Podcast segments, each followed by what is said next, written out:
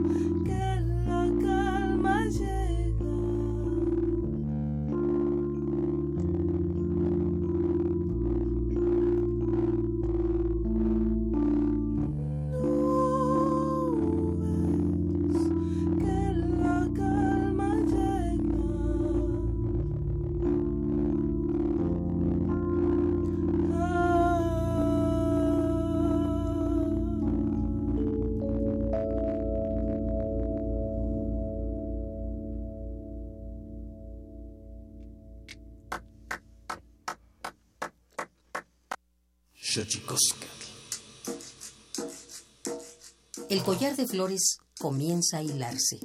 Es momento de ir a lo profundo. Radio UNAM presenta Xochicóscatl, collar de flores, con Mardonio Carballo. Hacemos revista del México profundo.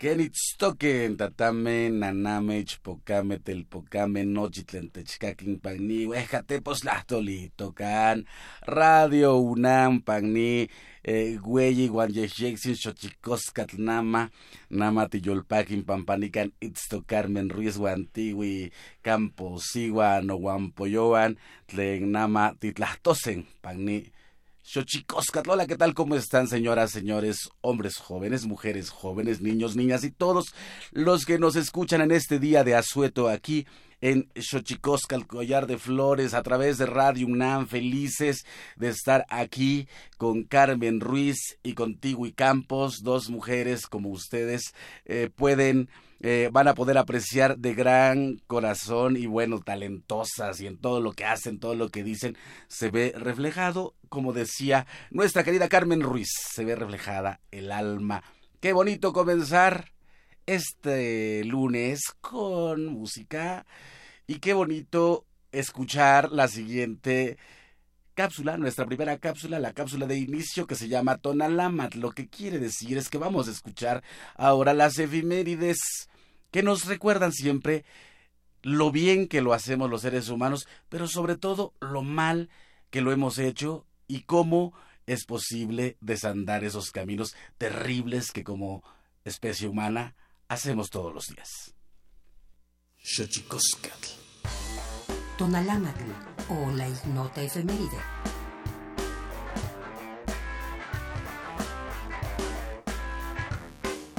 19 de noviembre de 2000, Día Mundial para la Prevención del Abuso Sexual Infantil, para proteger el derecho a una infancia feliz y libre de cualquier tipo de abuso y violencia. 20 de noviembre de 1963.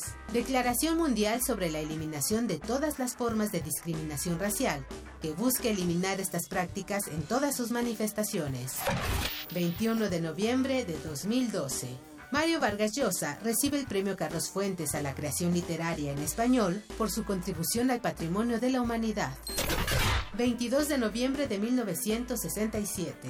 La ONU pide a Israel retirarse de los territorios ocupados en Palestina y afirma el derecho de cada nación a vivir en paz en el interior de fronteras seguras. 23 de noviembre de 1855.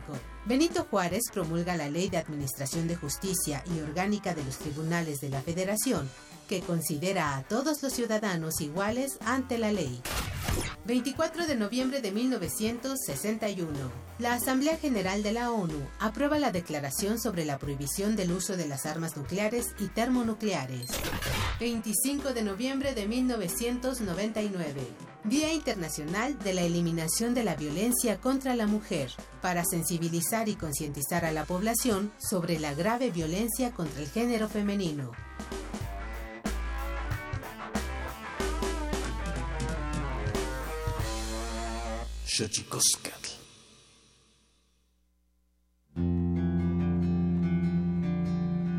La Comisión Nacional de los Derechos Humanos presenta Sanili o la conversa. Quien tiene más saliva, traga más pinole.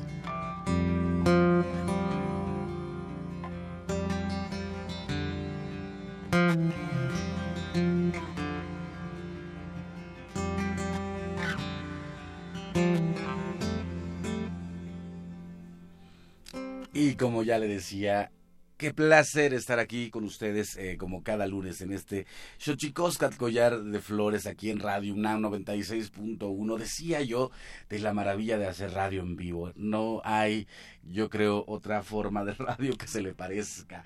Es eh, muy eh, excitante estos pensar que puede, que cada cosa que digas o que cada cosa que hagas o que cada detalle que suceda puede cambiar eh, la ruta de un programa. Así que estamos totalmente en vivo. Todo esto es para decirle que estamos totalmente en vivo. Llámenos 55 23 54 12 55 36 43 39 55 36 89 89. También estamos en triple eh, www.radiounam.mx aquí. Y como ya le decía, hay dos, dos amigas, sobre todo amigas. Es la, la maravilla de uno de hacer amiguero todo el tiempo y andar ahí eh, buscando eh, la forma de congraciarse con el ser humano y ahí es donde uno encuentra eh, personas maravillosas. Bueno, primero Carmen Ruiz, que ya ustedes escucharon, que prontito va a presentar su, su disco Blanquinegro. ¿Cómo estás? Hola, bien, muy contenta de estar aquí. Muchas gracias por la invitación. Qué gusto, qué voz más deliciosa. Amén de que hemos visto que ya has lanzado tu sencillo. ¿Ya vas en, en qué sencillo? ¿En el segundo? En el segundo y el domingo sale mi tercero. ¿Qué, qué, cuál es? Se llama Diana. Se llama Diana y bueno, escuchen, busquen en las plataformas digitales la versión que hace Carmen Ruiz de las simples cosas. Este clasiquísimo que decía Chabela Vargas es uno es una de sus canciones o era una de sus canciones favoritas. Bueno, Carmen Ruiz hace una versión deliciosa de las simples cosas. Bienvenida a Collar de Flores. Gracias, Mardonio. Xochicosca, a ver, a ver, inténtalo. Xochicosca. Ándale. Mira, le sale mejor que a muchos, ¿eh? ¿Qué tal, Tiwi Campos? También está Tiwi Campos. Ella es doctora en estudios latinoamericanos. Pero sobre todo, insisto, en este afán de uno de ir reconciliándose con el ser humano y con la vida, encuentra uno a personas eh, muy admirables. Y bueno, yo conocí a Tiwi Campos por el Museo Nómada del Café y ahora ya, ya sí es presidenta de la Alianza de Mujeres en Café Capítulo México. Tigui Campos, ¿cómo estás? Muy bien, Mardonio. Muchas gracias por invitarme y a tu equipo, muchas gracias por estar aquí hoy y a todos los que nos escuchan. Pues dándole duro desde tempranito los lunes con un café, pero no cualquier café. A Me parece muy importante que estamos en un momento que la gente debe de pensar que está tomando todas las mañanas o todas las tardes o todas las noches y debe preocuparse más por cómo retribuirle al país a las, y a sus mujeres que este, la forma en que toma y bebe su café. ¿no? Entonces, un poco, el museo ahí sigue pobrecito, ¿no? Es una cuestión más voluntaria, pero la alianza es un, es un movimiento al que pertenecemos mujeres de toda la cadena productiva del café, desde productoras, bueno, todo empieza en la tierra, entonces las productoras y las acompañamos todas las demás, las académicas, las tostadoras, las baristas, las comercializadoras y, mujeres interesadas en saber qué pasa con el café y estamos primero reivindicando el papel de la mujer en el campo, que es más allá de solo calentarle las tortillas al compañero para que salga a trabajar, sino que tiene un papel fundamental económico, social y político en sus comunidades.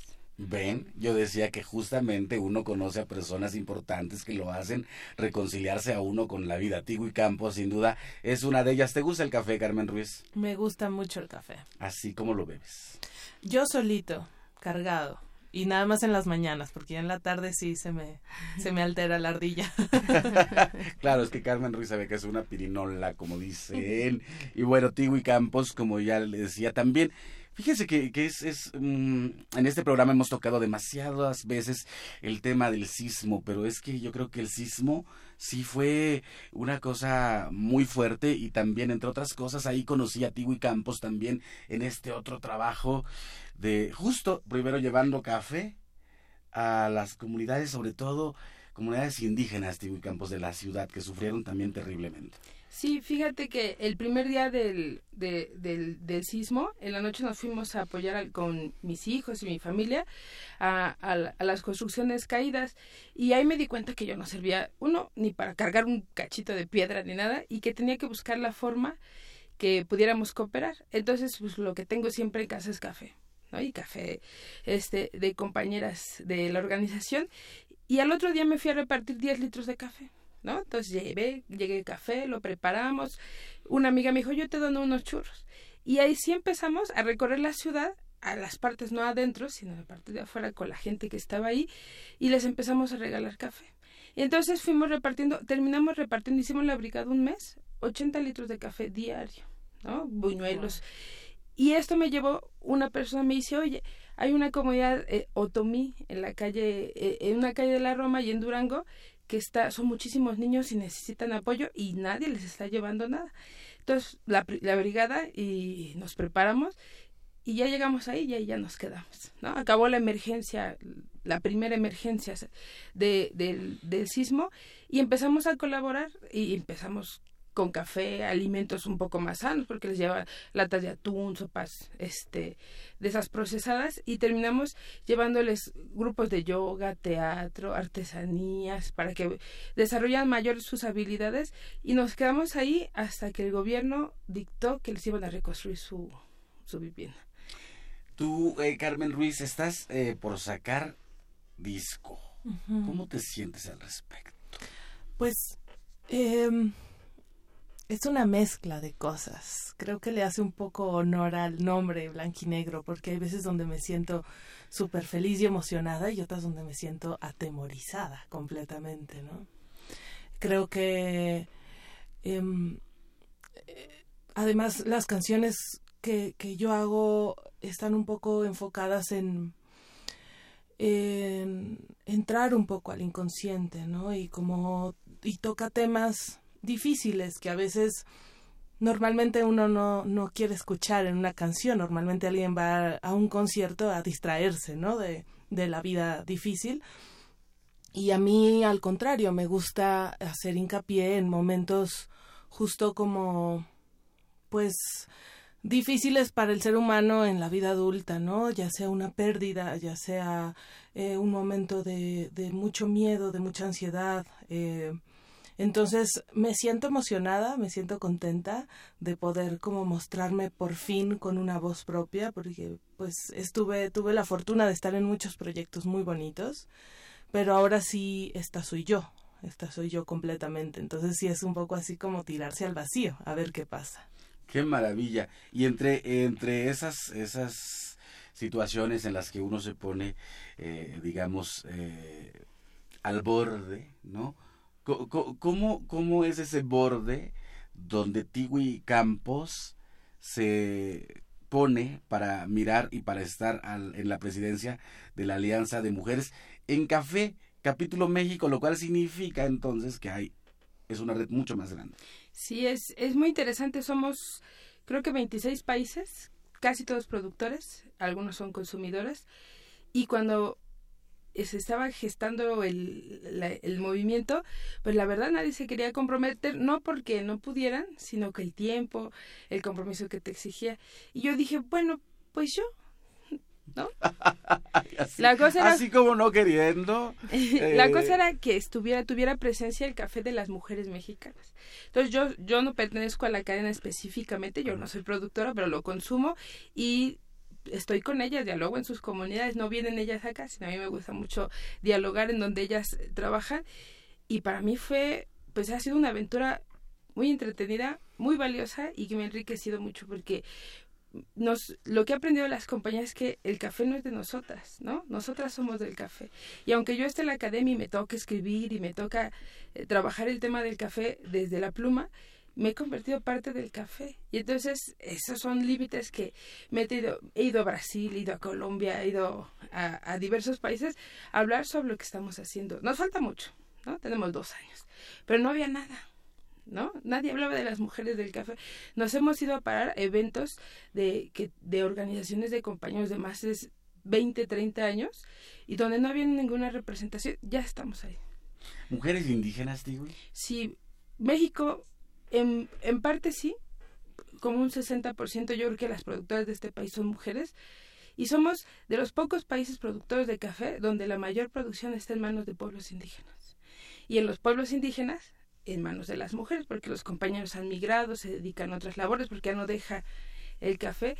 Y el café está en manos de los pueblos y las mujeres y los niños del país. ¿no? Entonces creo que es muy importante que la gente sepa que el café puede tener nombre y lugar. ¿Cómo, es eh, esta defensa, Tiwi Campos? Porque al final de cuentas todo el mundo sabemos eh, del canibalismo empresarial en torno a un grano eh, líquido muy apreciado y que se ha vuelto, bueno, casi de, o sea, de consumo mundial y que, bueno, el que sea de consumo mundial tiene repercusiones a, a nivel económico, sobre todo pensando en que no toda esta, esta economía va a los bolsillos de aquellos que los producen. Sí, hay, hay cifras muy fuertes de si una taza de café te cuesta en promedio 15, 20 pesos, solo 20 centavos van para el productor o la familia productora. Y dice, ok, está bien, ¿y dónde está todo lo demás? está en manos de las grandes empresas. Y el trabajo que estamos haciendo, uno es acortar la cadena.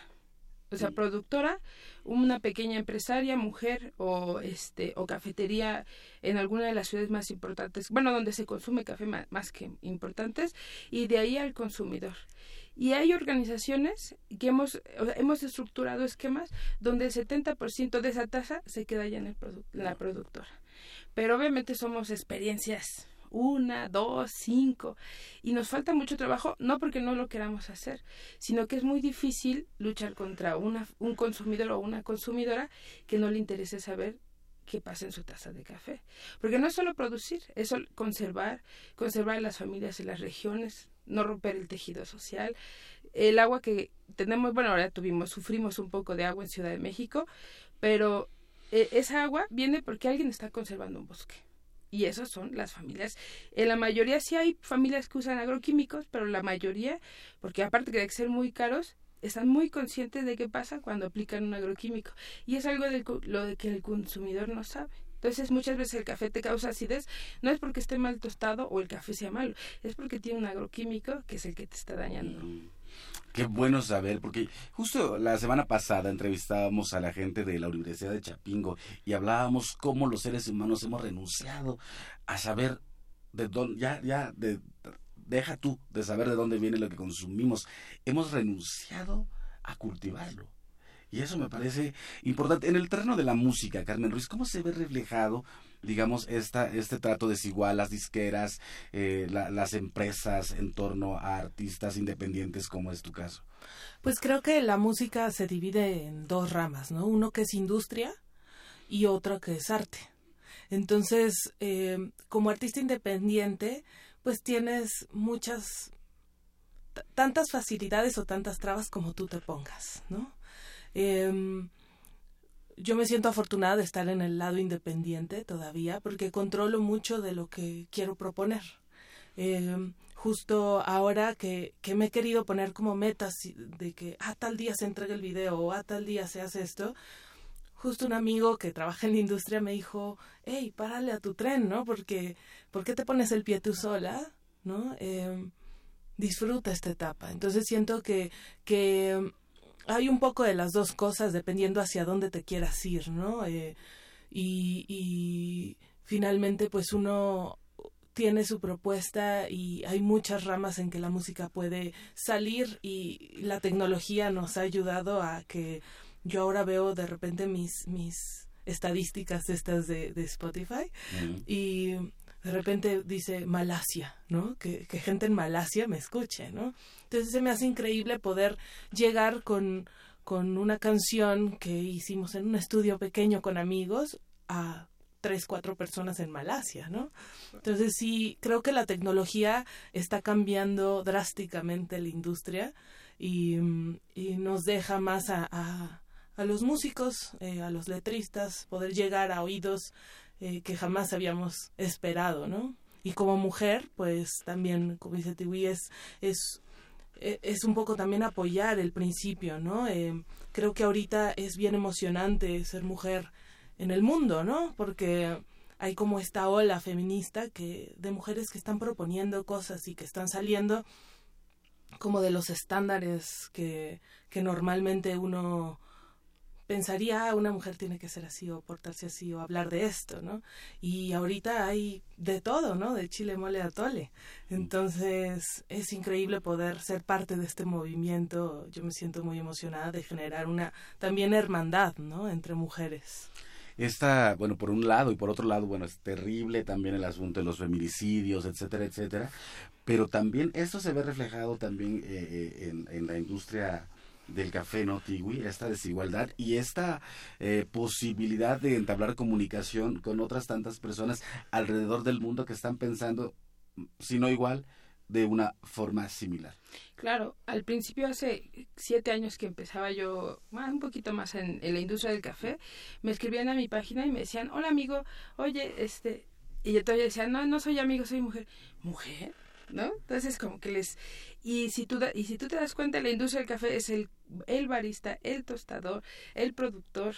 Y entonces hemos tenido que bueno, no hemos tenido hemos le hemos dado visibilización a las que estamos ahí siempre, ¿no? Ahora dicen las mujeres, ahora se dedican al campo, no, las mujeres siempre se han dedicado al campo, solo que sus actividades, o sea, no, no nada más preparar comida, ellas cortan, ellas salen con su compañero, ellas venden, y ahora que hemos logrado, entre muchas mujeres, darles un poquito más de opciones para tomar sus decisiones, pues ya, por ejemplo, de los recursos que ellas generan, por suerte hay un pago de sobreprecio al café de mujeres, porque se sabe la, la parte consciente de la industria ha apoyado.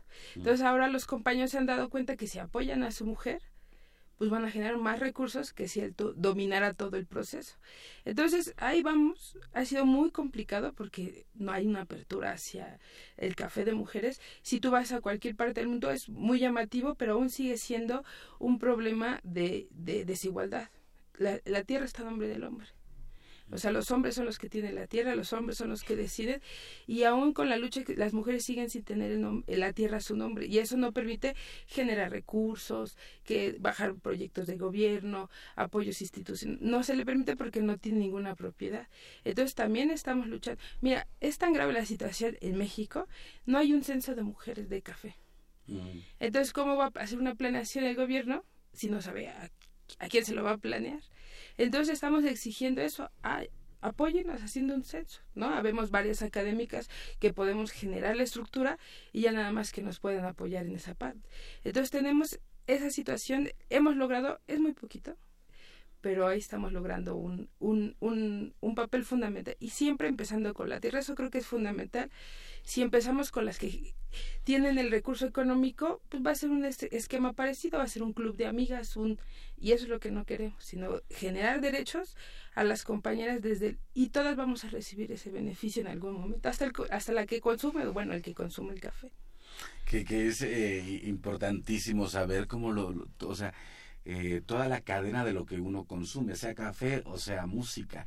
Eh, en tu caso, eh, Carmen, te hemos visto a ti, como bien decías, colaborar con un sinfín de artistas y en esta nueva etapa, sin duda, entiendo lo que dices con respecto de Blanco y Negro, porque que así se llama el disco, por cierto, Blanco y Negro, nuevo disco de Carmen Ruiz, y que, que al final ahora este miedo que se empieza a, hervir como taza de café. ¿Cómo te hace sentir así? Pues es, es bien bonito y es em, también bien importante, creo, porque regresando como al tema de las mujeres, para mí es una oportunidad. Yo siempre estuve en bandas que la mayoría eran hombres, ¿no? Entonces ahora para mí es una oportunidad de, de hacer otro tipo de, de, energía, de ambiente y de dar oportunidades a otras chicas, ¿no? Entonces ahora mi banda, por ejemplo, somos todas mujeres. Em, digo, no es de que estemos peleadas con los hombres, para nada, pero es un poco como, bueno, si normalmente le hablan al saxofonista, al pianista, es como, de hecho, cuando yo digo, yo soy música, músico, no, música, porque sí, así se dice, ¿no? Entonces es un poco como, como ir cambiando un poco de, conciencia, ahora sí que a través de los hechos, ¿no? Entonces, este, pues es, es muy bonito y muy emocionante poder estar eh, de esta parte de la trinchera que como bien dices también hay temas muy difíciles, ¿no? En cuestión de violencia, de género, eh, y no solamente hacia la mujer. Yo creo como que el ser humano de repente, en México al menos, ha crecido la violencia de una manera que dices, ¿cómo, no? Entonces, estar del lado como del arte, de proponer algo, eh, algo más pues sí, hablar de esto, pero de otra manera, ¿no? De otra manera más bella, que, que, que la música es, es un, un vehículo bellísimo para poder concientizar y hablar sobre temas que nos duelen, que nos pesan y, y, pues me siento afortunada de estar de este, de este lado. Pues siempre eh, es, eh, casi siempre ocurre que cuando una cuando algo crece de un lado su contraparte siempre crece eh, efectivamente es un momento muy excitante es un momento difícil uno ve a la caravana migrante y uno cuando dice uno eh, acude a, tratados internacionales, ¿no? Y uno puede ver la historia, en este caso de Honduras o de Centroamérica, y ve cómo personas salen de sus espacios, eh, no porque quieran, sino porque no, no yo, yo, no los, yo no los llamaría migrantes, yo los llamaría refugiados. Y, por otro lado, ves la solidaridad de las patronas y de mucha gente que les da comida, y por otro lado, eh, ves, eh, ves cosas que yo nunca pensé ver en este nuevo tiempo, como, eh, como al presidente municipal de Tijuana, que dice que los derechos solo son para los buenos seres humanos. Habrá que pensar qué piensa, qué piensa él de eso. Pero como a la palabra siempre hay que traducirla, vamos a ver qué dice nuestra palabra de la semana el Instituto Nacional de Lenguas Indígenas presenta Tlactolcuepa o la palabra de la semana.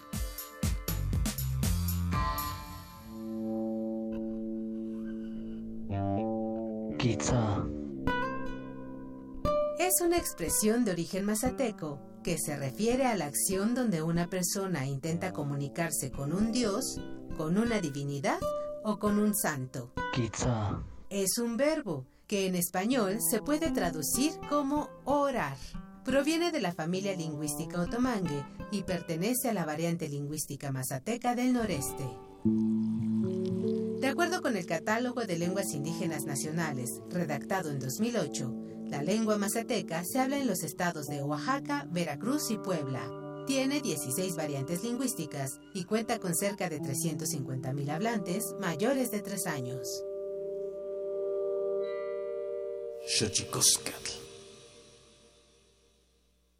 Pluriversos PUIC, un mundo culturalmente diverso. Espacio en colaboración con el Programa Universitario de Estudios de la Diversidad Cultural y la Interculturalidad.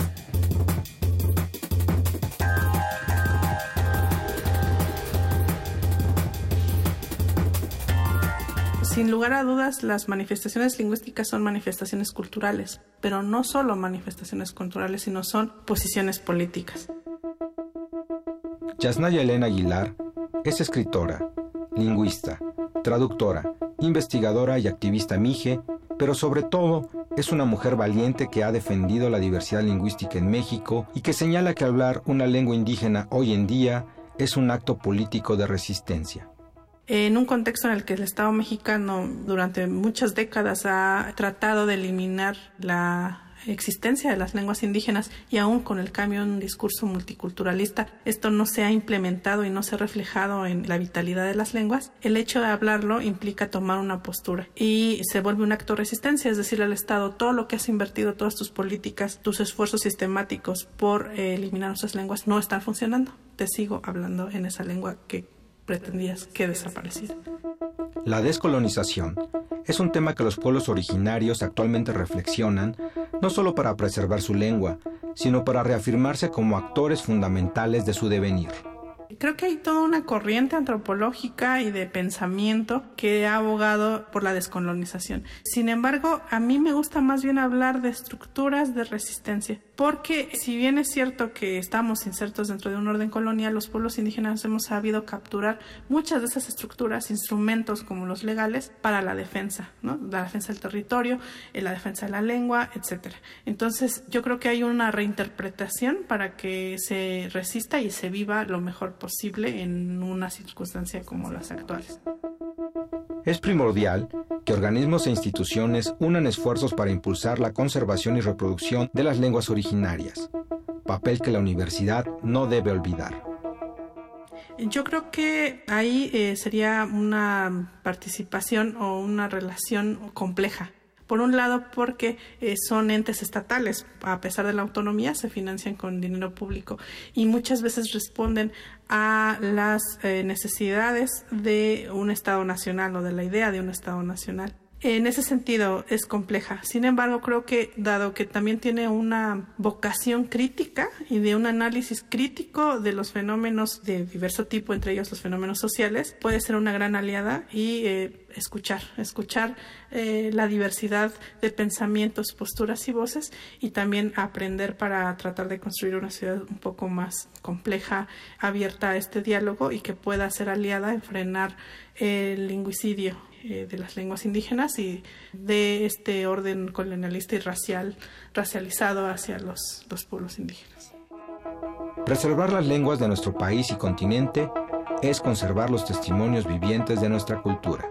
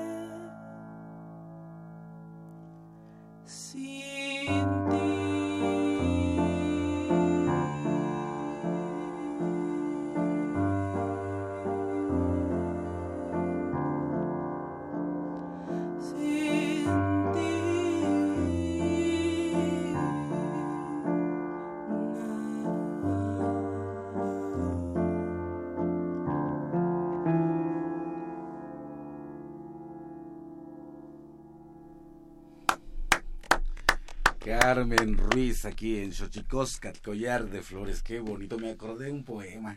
No sé si lo pueda decir. He de mantener caliente el café y encendidos los fogones, moleré de masa las mismas porciones, acabaré de coser tu calzón y no quitaré tu sábana, me beberé el café caliente como te gustaba hasta que no me quede lengua.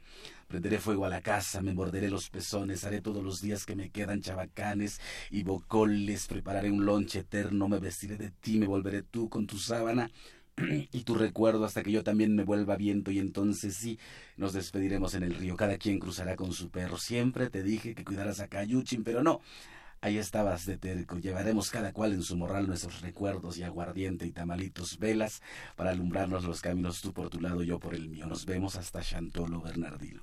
Eso. me acordé de eso. Es terrible. ¿Qué, qué, letra, eh? Tú haces todas tus letras. Esta letra es eh, una colaboración que hice con Jessica Canales, ella es psicóloga y dramaturga, y esta historia es la historia de Diana, que habla de una, la tía de Jessica, que un día salió de su casa y ya no regresó. Uy. Em, hace 12 años lo único que han encontrado de ella es su falda. Y y pues sí, es una más de los desaparecidos que tenemos en este país. Diana Margarita Canales. Qué terror. Sí. Sí, terror. Y uno, yo lo decía ayer, uno al final tiene que escribir de estas cosas también. Porque no todo es así, no, todo es el, el, el, sino que uno tiene que también emprender, me parece, desde el arte, reflexiones eh, poderosas que tengan que ver con la situación que está ocurriendo en nuestros tiempos y el arte no puede quedarse al lado, ¿no? Me parece que es importantísimo hablar de los temas de la muerte, qué terror, este país hecho girones. Concientizar un poco, ¿no? Perdón, eh, concientizar un poco, eh, a veces yo al menos nunca creí conocer a alguien que tuviera a una desaparecida. Eh, pues uno va por la vida pensando justo en las margaritas y, el cielo azul y de repente te encuentras con estas historias que dices, wow, ¿no? Eh, Jessica montó una obra en microteatro sobre esto, un monólogo, y yo la fui a ver y me llegó, me llegó muchísimo porque ella daba imágenes muy fuertes de lo que era tener que matar a su tía sin tener un cuerpo, ¿no? Para que ella pudiera vivir. Entonces, eh, yo ahí como que dije, wow, o sea, esto no puede ser. Y me empecé a, a, meter en el tema y a investigar y, y es muy fuerte la violencia que, que, hay en nuestro país. Cada dos horas desaparece una persona en nuestro país. Y creo que a veces pensamos que son solo marchas, ¿no? Y no, sí son personas que, que no están. Qué fuerte. Fíjate que eh, hace poquito leía yo una nota que jóvenes indígenas en Guerrero, en la montaña, se habían suicidado con agroquímicos. Entonces el mismo agroquímico que mata a quien consume, lo utiliza quien lo produce y son jóvenes. Y a mí, yo soy docente en la UNAM en Monterrey y me pega mucho porque son chicos de la edad de a quien yo, con quien yo me paro enfrente y les hablo de la vida, de lo que hay que luchar. Y entonces imagínate, esas imágenes son muy fuertes porque son jóvenes que tal vez en un momento no, no es el, el por qué lo hicieron, sino la situación que están viviendo. Sí. Qué, qué, qué, fuerte, sí, justo el poema este que dije se llama Nostalgia y también tiene que ver con el asunto de la muerte. Y bueno, leyeron esa cifra que es escandalosa por todo lo alto. El INEGI da a conocer hace algunos días que 72 mil jóvenes han sido asesinados en los últimos ocho años. Dice Marcela Turati en su libro Fuego Cruzado que por cada, eh, por cada hombre o mujer, niño o niña joven eh, que ha sido quitado de la vida violentamente, se afectan 400 personas, entre tíos, primos, abuelos, padrinos, compadres, etcétera, etcétera. Entonces, multipliquemos solo esa cifra, la de 72 mil, eh, por 400. Y bueno, estaremos de acuerdo si estamos o no en un país de luto. Sí, total. Y decía y ahora eh, con respecto de, de, la migración, con respecto eh, de la caravana eh, migrante, que decía que ella no está de acuerdo con la palabra caravana, que lo pondría más bien como un éxodo. Decías, Tigui, que en Honduras el 40% del Producto Interno Bruto viene del café. Sí, Honduras dejó de mucho tiempo producir café, llega una nueva ola a principios del siglo XXI y empiezan a producir café de muy buena calidad, indígena y campesino. Obviamente hay gente que tiene grandes extensiones de tierra, pero es un producto económico fundamental para la sobrevivencia de, de, de, la gente del campo. Y esos son los que están migrando. Ahorita en, este, en esta cosecha 2018-2019, que comienza en octubre y termina en abril, el precio del café está igual que en 1983. Menos de 100 dólares el saco de café. Que bueno, eso ni se... Pero para un productor que espera un año la cosecha para poder este cobrar pues, ni siquiera el precio de producción. Entonces, están migrando, estos son los de Honduras, falta ver qué va a pasar ahora en Nicaragua, México. Nosotros antes estábamos en el top 10 de los países productores, ya estamos en el 11. ¿No? Entonces, el café ha sido muy injusto con quien lo produce. Y este éxodo después no son, bueno, de seguro debe haber alguien que delinque o que haga alguna actividad ilícita. Como todo grupo de seres humanos. ¿no? Eso, es, no podemos hacer, ¿no? Esas polaridades, pero ¿quién, los, los productores de café de Honduras están huyendo porque no hay nada, ni siquiera están cosechando el café y ha ganado lugar como de los mejores cafés del mundo Honduras. ¿No? Tiene proyectos muy interesantes, pero ¿de qué sirve si ya no está quien tiene la relación directa con el café? Pues es terrible lo que está pasando, nos escribe eh, Javier Méndez, eh, tiene una organización que se llama Movimiento en Tierra Firme, dice que hay que hablar del proyecto del Tren Maya, hay que hablar del tema, hay que abrir el debate, efectivamente, eh, pueblos indígenas que tienen en su eh, digamos, entre los tratados internacionales firmados por México, deben ser consultados y la consulta tiene que ser previa, libre, informada, culturalmente adecuada, etcétera, etcétera. Aunque también ya hay otras organizaciones que dicen que todo el asunto de la consulta ya se está utilizando más bien para legitimar ciertos proyectos. Habrá que abrir ese debate, efectivamente. Efectivamente, vienen muchas cosas por debatir. También le mandamos un saludo a Jorge Vega, que nos está escuchando. Bueno, él pregunta algo que más bien te mandamos un saludo, no soy experto, no me atrevería a emitir un, este, digamos, una opinión con respecto de, del, del tema de la salud y el café. Pero bueno, Tigui, yo creo que tú tendrás algún dato, ¿no? Sí, tengo información que me han proporcionado compañeras nutriólogas. Eh, hubo muchos mitos alrededor del café. Tú llegabas al doctor con presión arterial o con diabetes y lo primero que te decía el doctor, ¿toma usted café? Sí, suspéndalo. Entonces, pero no llegaba más allá, no te preguntaba si lo comías con pastel, si con dos tabacos, si le echabas azúcar. Entonces, en realidad no era culpa del café, sino cómo acompañaba el paciente. Y entonces eso fue el primer tema que es muy importante decir. El café no es un problema. Hay estudios que dicen que tiene más antioxidantes que el té verde. ¿Por qué? Porque está directo con la tierra, ¿no? Depende del proceso en que se maneje, pero tiene muchísimos antioxidantes. La OMC, ¿no? Que no es mi amiga ni tampoco, pero ella recomienda que mínimo debes de tomarte tres tazas de café al día, separadas una de otra, o sea, un, o sea, no un estudiante que se echa el litro en la noche, sino eh, durante el día para que los efectos y los beneficios del café sean absorbidos por tu cuerpo.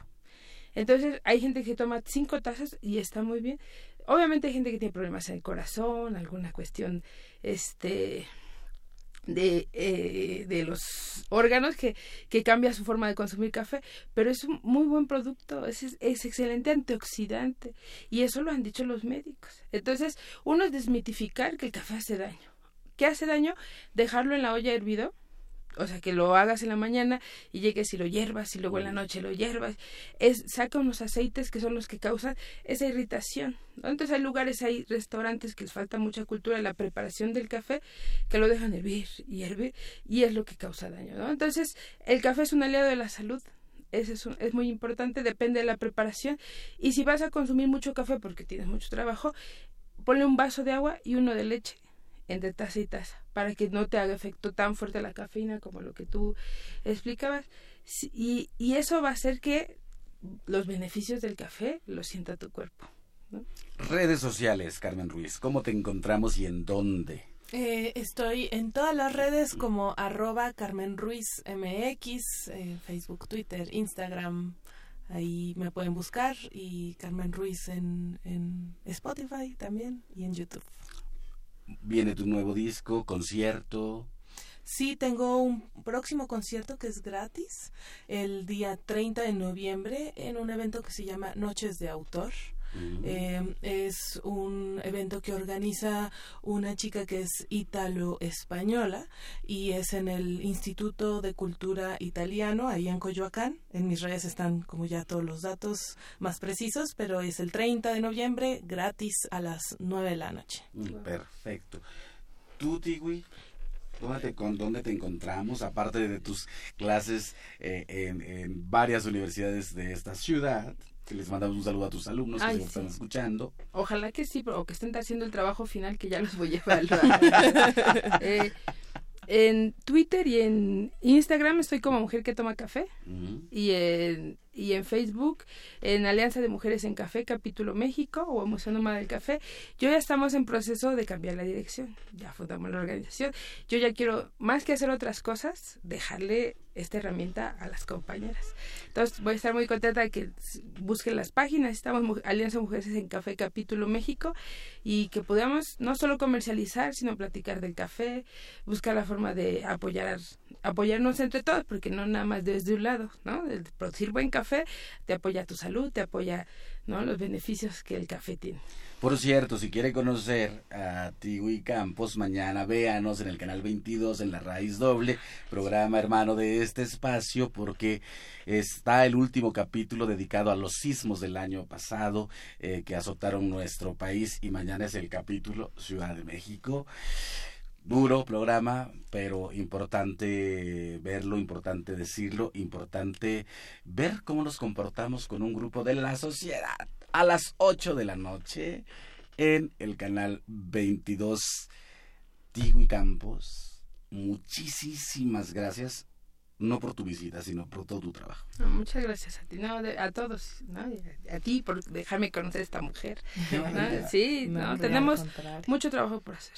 Es lo hermoso de las redes. Volvamos a que eh, todo el mundo dice que las redes sociales, las redes sociales, las redes sociales son redes ante todo humanas. Claro. Eso hay que apostarle. Vamos pues a más libros al rostro, nuestra sección de recomendación de libros. Eh, más libros al rostro, o lo que es lo mismo, más Amoch, menos Face.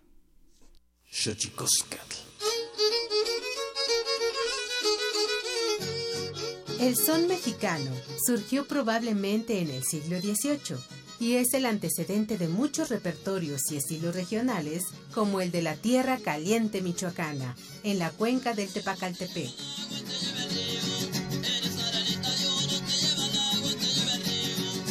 El conjunto instrumental de esta región se denomina arpa grande, que tradicionalmente se compone de uno o dos violines, una vihuela, una jarana o una guitarra de golpe y, por supuesto, un arpa de 35 cuerdas. Estas agrupaciones interpretan música del momento, pero también sones, jarabes y balonas, géneros que fueron retomados por los investigadores Irene Vázquez Valle y Arturo Barman en 1970 con el apoyo de Lina para integrar el disco Michoacán, Sones de Tierra Caliente, que a través de la intensidad en las ejecuciones y el brillo de los acordes, sumados a la lírica y estilo de la interpretación de cada una de las agrupaciones, dan cuenta de la cultura musical de esta región. Te recomendamos escuchar Michoacán, Sones de Tierra Caliente, de la colección Testimonio Musical de México. Encuéntralo en librerías Educal y tiendas y librerías del Instituto Nacional de Antropología e Historia.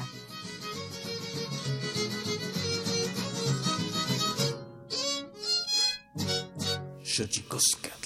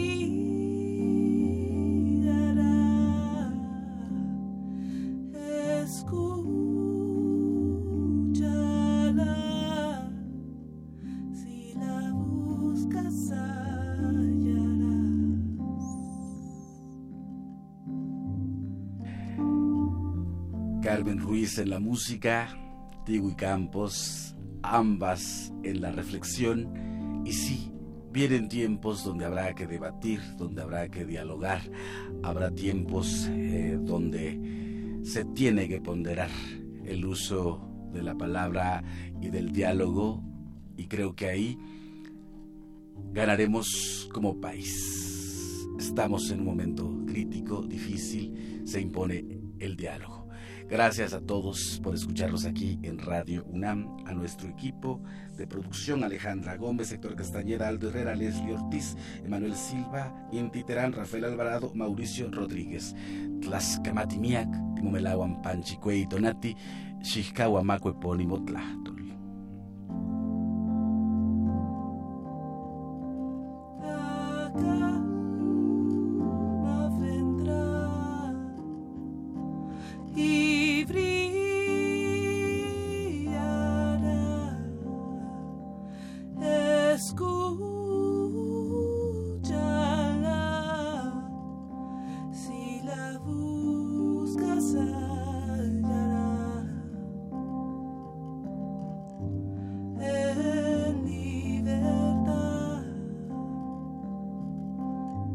Xixcahuamaco Epónimo Tlahtol. Esto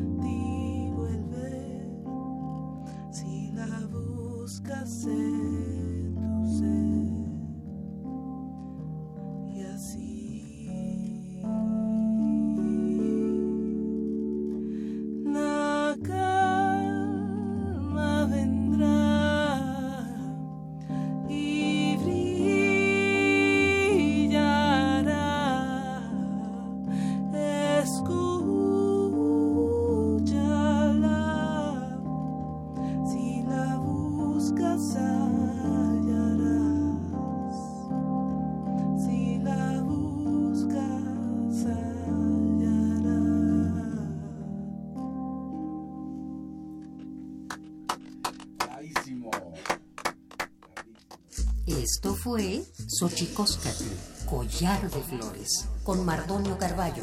Hacemos revista del México Profundo. Una producción de Radio UNAM. Experiencia sonora.